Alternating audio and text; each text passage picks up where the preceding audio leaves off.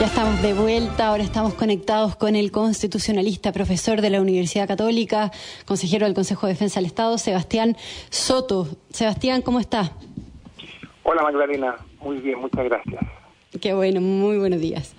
Eh, recientemente, Sebastián, usted publicó un libro que tengo en mis manos en este minuto para los que están viendo por streaming, que se llama La Hora de la Reconstitución, en el que analiza eh, el estado actual del proceso constituyente, qué es lo que se viene ahora para nuestro país en los próximos meses.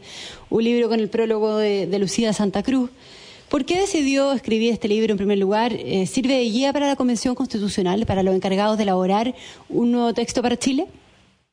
Así eh, es lo que creo, eso es lo que también espero, Magdalena. Creo que eh, habíamos discutido durante mucho tiempo, a veces eh, a mi juicio un poco confusamente, sobre por qué cambiar la constitución.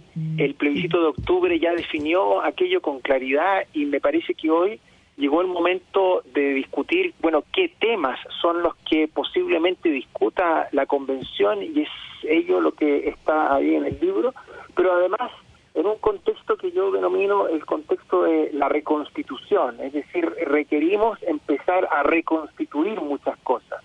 Lo primero que hay que reconstituir, pienso, es la constitución, no cabe ninguna duda, pero también hay que reconstituir eh, una serie de otras eh, facetas de nuestra deliberación pública y pienso que en eso la política también tiene que tomar conciencia.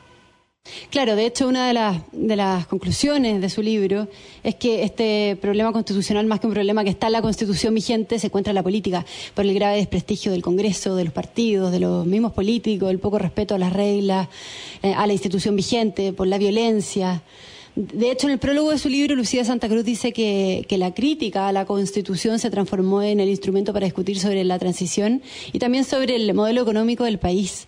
¿Por qué cree usted que en Chile llegamos al punto de elaborar una nueva constitución? O sea, ¿cómo se explica eso? ¿Por qué se necesitaba una nueva constitución para el país y no solo una reforma, digamos? Bueno, esa es una historia larga, pero déjame tomar un punto en que planteas tú, Magdalena, que a mi juicio es importante, y es esto de la reconstitución de la política. Yo creo que si nosotros eh, nos dedicamos exclusivamente a escribir una constitución y pensamos que ahí está la solución a nuestros desafíos futuros, estamos equivocados. Eh, junto o tan importante como escribir una nueva constitución, debe ser regenerar, reconstituir la política, la forma en que deliberamos. Creo que no hay constitución que vaya a resistir una política como la que tenemos hoy, tan polarizada, eh, basada en el resquicio, en la lógica amigo-enemigo. Entonces creo que eh, no podemos poner todas nuestras fichas en la confianza en ese texto escrito que se llama Constitución. Ahora, la pregunta que tú me haces es una pregunta tremendamente compleja porque eh, requiere eh, analizar la historia de las últimas dos décadas por lo menos. ¿A por qué eh, el discurso de la nueva Constitución se tomó tan intensamente el relato de la centroizquierda? Esa es una pregunta que yo creo que todavía está abierta. Eh, que los historiadores del mañana, yo y que otros tantos van a tener que responder. Yo intento hacer algo ahí en el, en el libro de, proponer por qué el camino de la nueva constitución eh, lleva, lleva tanto tiempo eh, en, el, en, el, en la discusión pública. Y yo creo que hay ahí una respuesta que es principalmente electoral, más que una respuesta eh, fundada en los defectos de la Constitución. Obviamente la mm. Constitución tiene una serie de problemas que pueden ser resueltos por la vía de reformas, pero la nueva Constitución es una convicción que se fue imponiendo eh, paulatinamente en la, en la centroizquierda y que luego, a mi juicio, acertadamente después del 18 de octubre, eh, fue utilizada como una carta para salir de la crisis política e institucional que se genera tras el 18 de octubre. Y creo que ese es el camino institucional eh, eh, que es lo que a mí en su momento me llevó a promover también un cambio constitucional a partir de ese momento. Antes la discusión era otra, ciertamente. Claro. Sebastián Soto, usted habla de, dos cosas distintas. Una es la reconstitución eh, de, la, de, la, de la Constitución y otra es la reconstitución de la política.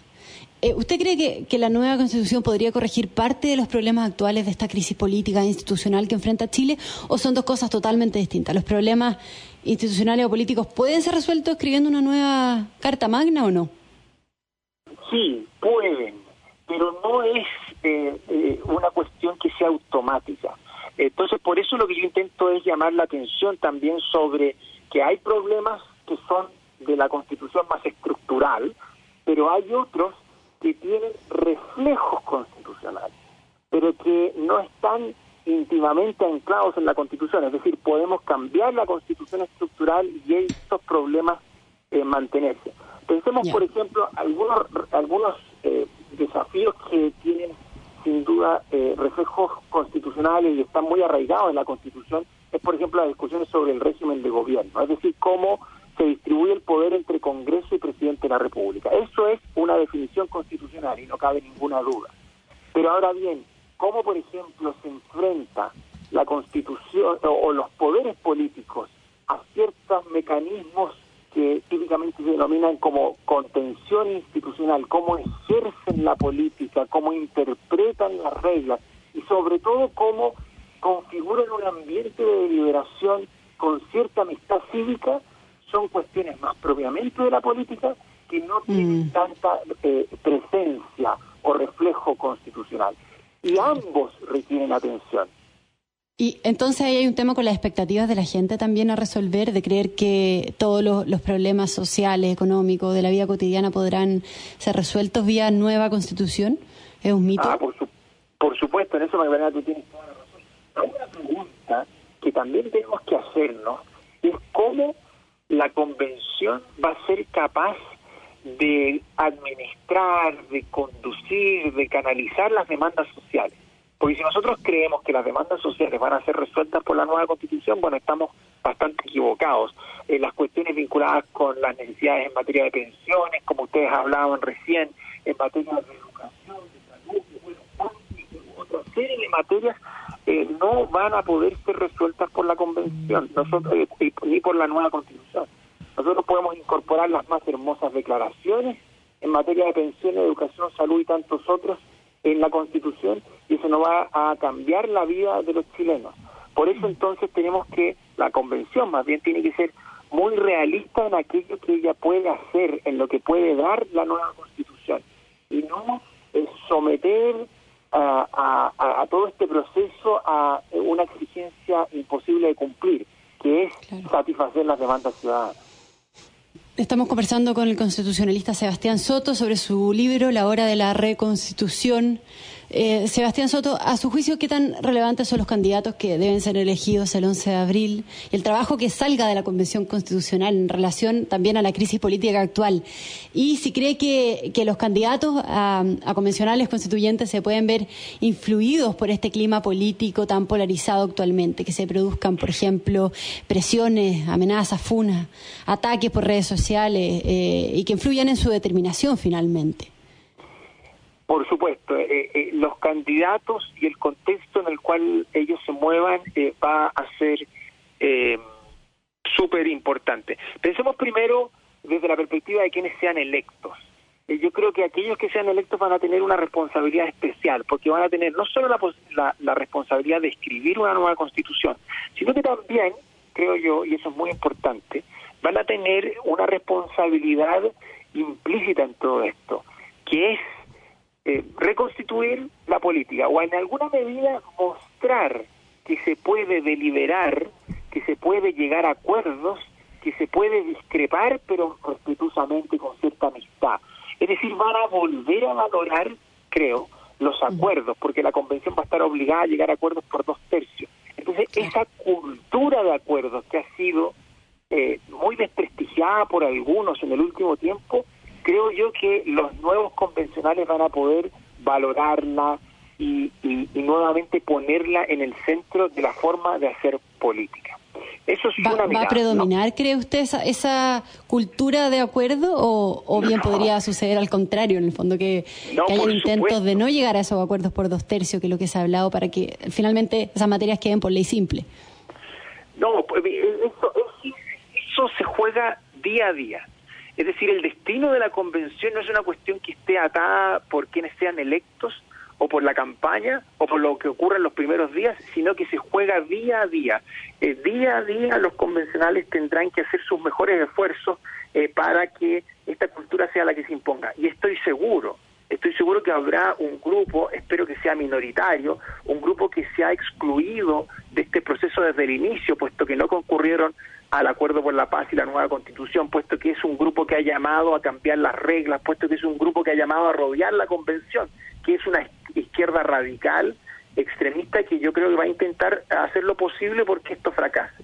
Pues bien, eh, en la nueva, eh, los convencionales, los, eh, espero que la mayoría de ellos tendrán que imponerse a ese ambiente y tratar de mostrarle a todos los chilenos que no que, es el acuerdo aquello que conduce a los mejores resultados y no la polarización como intentan algunos. El diálogo, así es.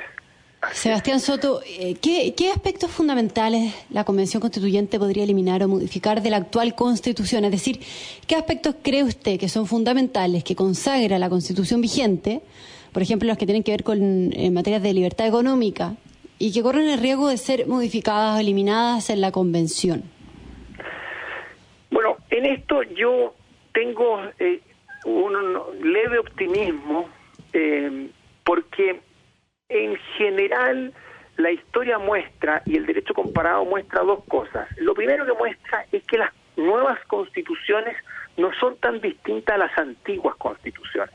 En esto hay una eh, imagen que a mí me gusta mucho, que usa un constitucionalista argentino que se llama Carlos Nino, y que dice que escribir nuevas constituciones es como construir las antiguas catedrales. Es decir, lo que la nueva generación escribe está apoyado, fundado en lo que la antigua generación escribió o construyó. Es decir, nunca se parte eh, una, una catedral como estas catedrales medievales eh, desde cero, sino que siempre se construye siguiendo la línea del anterior constructor. Y yo creo que eso, que es una cuestión teórica, también en alguna medida tiene eh, reflejo en, o espero tenga reflejo en Chile. Y déjame también agregarte un punto más que eh, existe algo así como esto que se denomina el constitucionalismo global,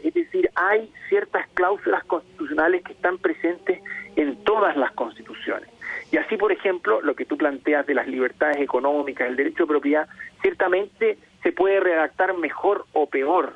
Ah, puede mejorarse ese texto o empeorarse ese texto. Pero también el, ah, el ancho de banda en el que nos movemos eh, nunca va a llegar eh, a que se elimine completamente, espero y creo eh, de verdad, eh, una libertad, un derecho fundamental, como serían aquellos que dan vida a el progreso económico en un, en un determinado país. Por eso yo creo la propiedad privada, por ejemplo?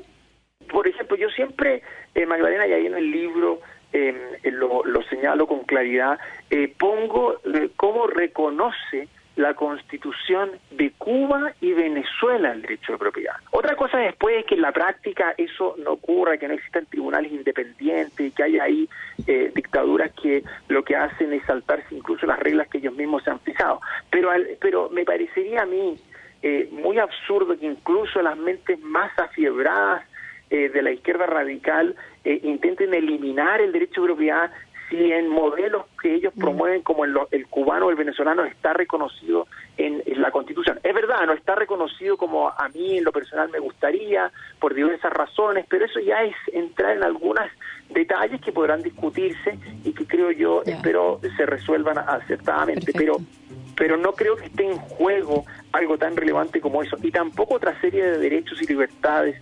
instituciones como el Banco Central que han demostrado, demostrado en estas décadas. Así es. El desarrollo de nuestro país. Sebastián Soto, muchísimas gracias por la entrevista. Eh, acá tengo su libro, La Hora de la Reconstitución. Le mando un gran abrazo y muchísimas gracias por, por haber estado acá en el programa, Sebastián. Muchas gracias, Magdalena, por la invitación y por la conversación. Gracias, hasta la próxima.